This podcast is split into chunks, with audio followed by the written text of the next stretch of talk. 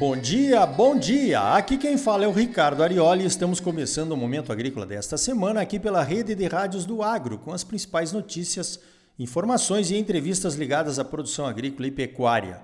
O oferecimento é do Sistema Famato Senar, Sistema Sindical Forte e Agropecuária Próspera. Vamos às principais notícias da semana? Então veja esta.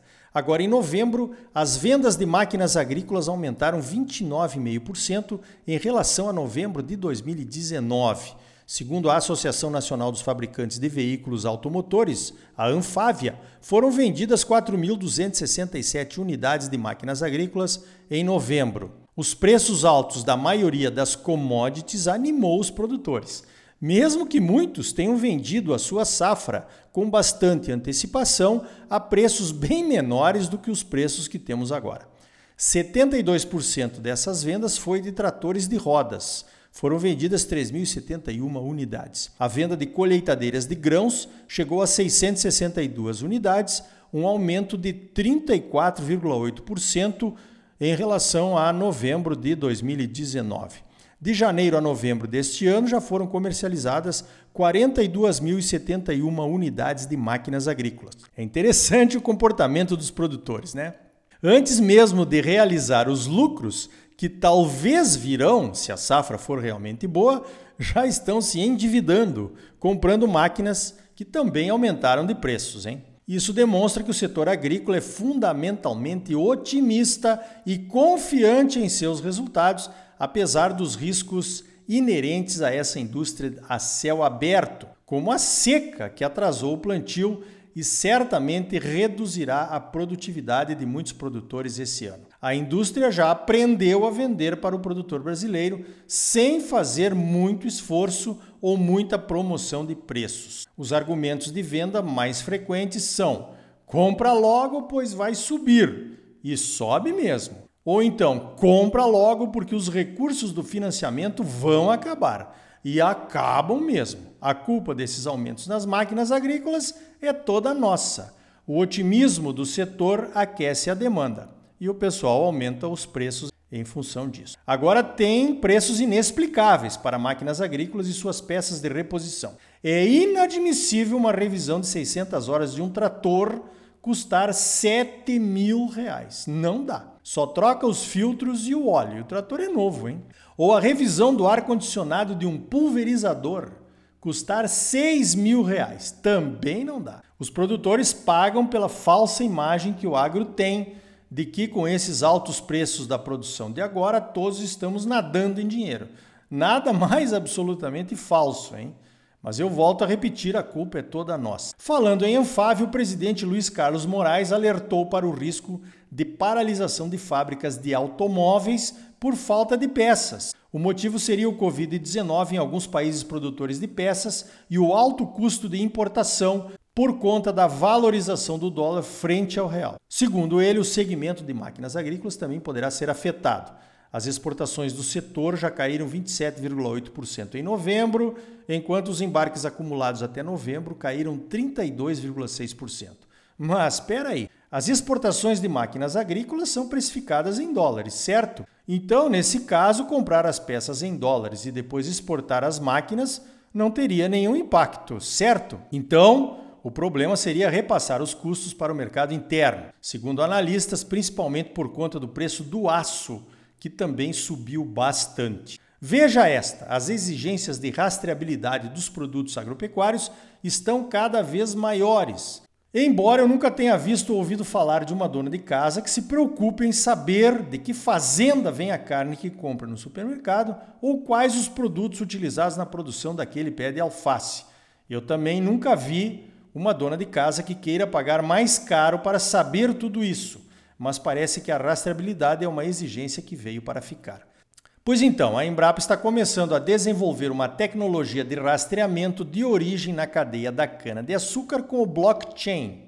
Essa tecnologia vai apoiar a certificação de usinas para o programa Renova Bio, a Política Nacional de Incentivo dos Biocombustíveis. O programa Renova Bio já nasceu com essa rastreabilidade de comportamentos socioambientais em sua concepção. Quanto mais sustentável a produção de uma usina de etanol de cana, maior a quantidade de CBIOS que ela pode emitir pela sua produção de etanol. O CBIO é o certificado de biocombustíveis que pode ser vendido em bolsa.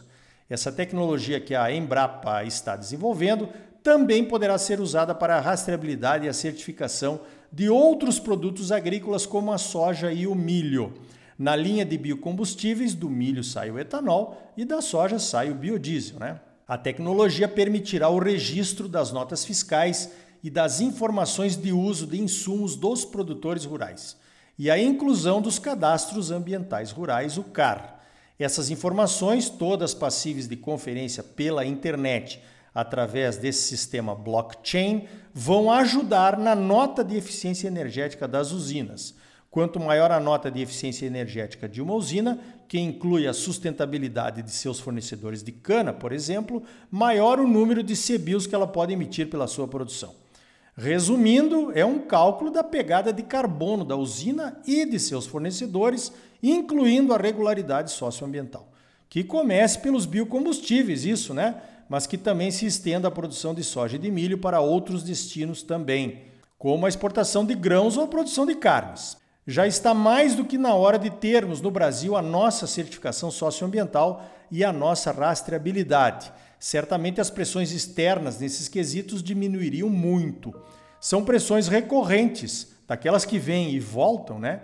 E que não fazem jus à realidade da produção agropecuária do Brasil. É por isso que estamos começando a discutir a soja carbono neutro, nos moldes da carne carbono neutro, dentro da CNA a nossa Confederação de Agricultura e Pecuária do Brasil, juntamente com a Embrapa e com o Ministério da Agricultura. Nós temos todas as ferramentas para essa comunicação, só falta nos organizarmos. Falando em combustíveis, as pressões para a substituição da gasolina e do diesel crescem pelo mundo afora. Agora, em novembro, a Inglaterra anunciou que vai antecipar de 2035 para 2030 a proibição de venda de novos carros movidos a gasolina ou a diesel. O Japão também vai pelo mesmo caminho. A China prevê colocar em vigor essa regra em 2035. Nos Estados Unidos, a Califórnia já decidiu que em 2035 veículos novos movidos a gasolina ou diesel estarão fora do mercado. Com o avanço das discussões ambientais em todo o mundo, as limitações a esses carros devem aumentar ainda mais, e isso tem colocado grande pressão sobre a indústria do petróleo. Atualmente, a gasolina e o diesel movem cerca de 90% dos novos carros vendidos pelo mundo afora. E a gasolina e o diesel são parte importante dos ganhos das empresas de petróleo, incluindo a Petrobras, é claro. A Petrobras entende que os combustíveis derivados de petróleo ainda estarão no mercado por um bom tempo Olha, para quem tem todo um pré-sal para explorar, né? A declaração não poderia ser outra. Hein? Tendências como essas levaram a Tesla, aquela fabricante de carros elétricos e autônomos, valer mais do que a Toyota, a Volkswagen, a GM, a Ford e a Fiat Chrysler juntas. A própria Petrobras tem projetos para o futuro próximo, como o biodiesel conhecido como HBio, produzido a partir de petróleo, gás natural e óleo vegetal. Ou o bioquerosene para a aviação. Parece que a Petrobras sabe que haverá substituição, mas trabalha para que o ritmo seja o mais lento e ela possa explorar e vender o petróleo do pré-sal. Será que o pré-sal pode virar mico, hein? Veja essa: todo mundo acompanha com interesses diferentes a cobrança de ICMS nas vendas internas no estado de São Paulo. A alíquota para vendas internas anunciada pelo governo paulista foi de 4,14% e entra em vigor em 1 de janeiro de 2021.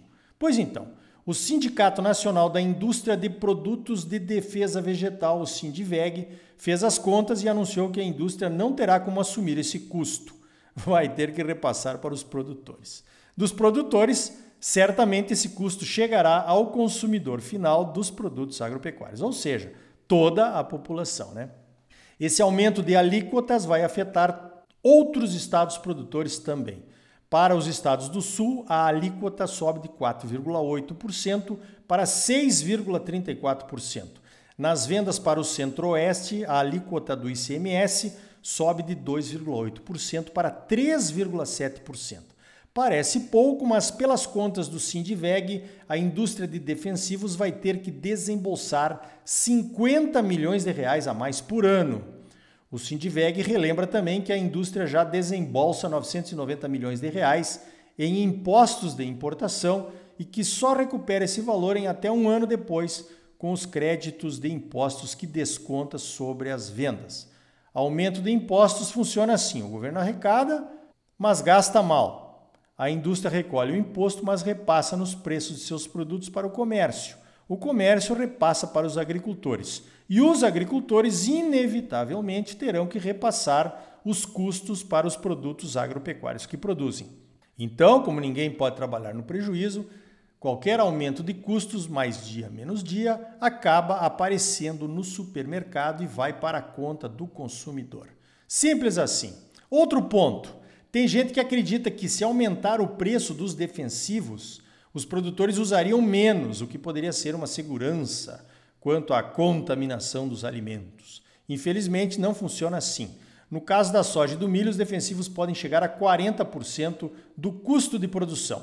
Os produtores não escolhem aplicar os defensivos pelo preço. É uma questão de necessidade. Quando as pragas, as doenças e as ervas daninhas aparecem, é preciso controlá-las ou perde-se produtividade. Se houvesse escolha, não aplicaríamos defensivos. Custa caro. Com mais impostos, ficarão mais caros ainda. Os diversos setores envolvidos nesse aumento de impostos já começam a reagir. A Fiesp, a Federação da Indústria de São Paulo, entrou com uma ação direta de inconstitucionalidade para derrubar os aumentos. Outras entidades deverão fazer o mesmo. Vamos aguardar. Então tá aí, no próximo bloco vamos conversar com o Leandro Zancanaro da Fundação Mato Grosso. O que é que podemos aprender num ano diferente como esse 2020? E ainda hoje vamos até Singapura conversar com Marcelo Duarte sobre o programa Cotton Brasil, lançado para promover o nosso algodão nos mercados internacionais. E aí, tá bom ou não tá? É claro que tá bom, você só merece o melhor. Então não saia daí. Voltamos em seguida com mais momento agrícola para você um oferecimento do Sistema Famato Senar. Sistema sindical forte, agropecuária próspera. Voltamos já.